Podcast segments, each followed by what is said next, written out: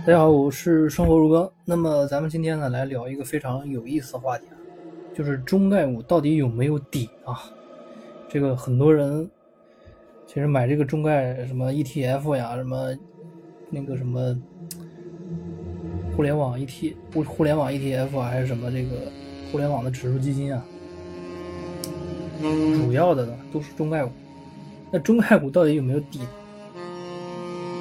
很多人去抄底，对吧？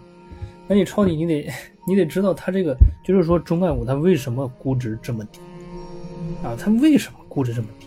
很多人他没有搞清楚它为什么估值这么低。你想想，它现在的这个估值呢，其实和原来的这个说这个整体的估值高了，对吧？然后它回落，它不是一回事儿啊，它不是一回事儿。所以很多人他思考的方向是错的。那么就我而言呢，我觉得中概股的估值呢，其实中概股的这个问题啊，和估值其实没有关系。你很很明显嘛，现在估值肯定就是便宜嘛，不用想嘛，对吧？那它为什么还继续跌呢？肯定不是因为这个原因嘛。那好多人因为估值低啊，就感觉自己捡到了大便宜，感觉自己是个千载难逢的好机会。但是我觉得这个恰恰可能不是机会，还有可能是个巨大的陷阱。嗯陷入无尽的深渊，啊，陷入无尽的深渊。它和正常的，啊，咱们说这个，啊，一个公司估值高了，对吧？然后市场给它调整回去，哎，然后估值回到那个正常水平，哎，这个是很正常，这个叫估值回归，这个很正常。但这个中概股其实不是一回事，它是一场赤裸裸的国与国斗争下的牺牲品。这个是美国可以打的非常好的一张牌，他绝对不会放过这个机会和你博弈。就这个牌呢，它已经不是说正常的，就是说咱们啊去看公司这个去分析，它不是一样了，它是它有的时候你要跟国际局势去挂钩了，它有的时候牵扯到一些政治因素，知道吧？所以这场闹剧下呢，好的结果就是反复拉扯。啊、就是就一会儿看到它涨了，然后一会儿又跌回去了，这个是好的情况。那么坏的情况呢？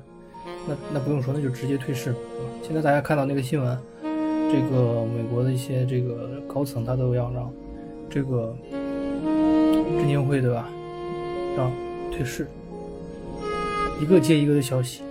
其实这个东西呢，大家都能预见到，他他要跟你斗，他肯定要拿着牌去打呀，对不对？跟你哥肯定拿着牌去打，这个就是一张很好打的牌，你知道吗？因为跟，因为这个牵涉到这个里面的一些资本上的很多问题，跟公司的经济啊，跟中国的经济啊都有很多的关系，所以他打这个牌是有影响，所以他肯定不会放过这机会。所以就我个人而言呢，在斗争最激烈的时候，退市应该是板上钉钉的事儿啊，板上钉钉的事儿。所以各位不要抱有幻想啊。不要抱有幻想，这个好的结果呢，就是涨一下跌一下，涨一下跌一下，反正估值肯定不可能回到过去的水平，这个大家肯定是得心里清楚。那么至于说最坏的情况，那肯定就退市了，对吧？肯定就是退市了。所以呢，我觉得啊，就在没有退市回到国内市场之前，啊，我估计都不是好机会，啊，都不是好机会。所以各位呢，去认真的去思考一下这个问题。谨慎的投资。好了，那么咱们今天的这个内容呢，咱们就聊到这里。Thank you.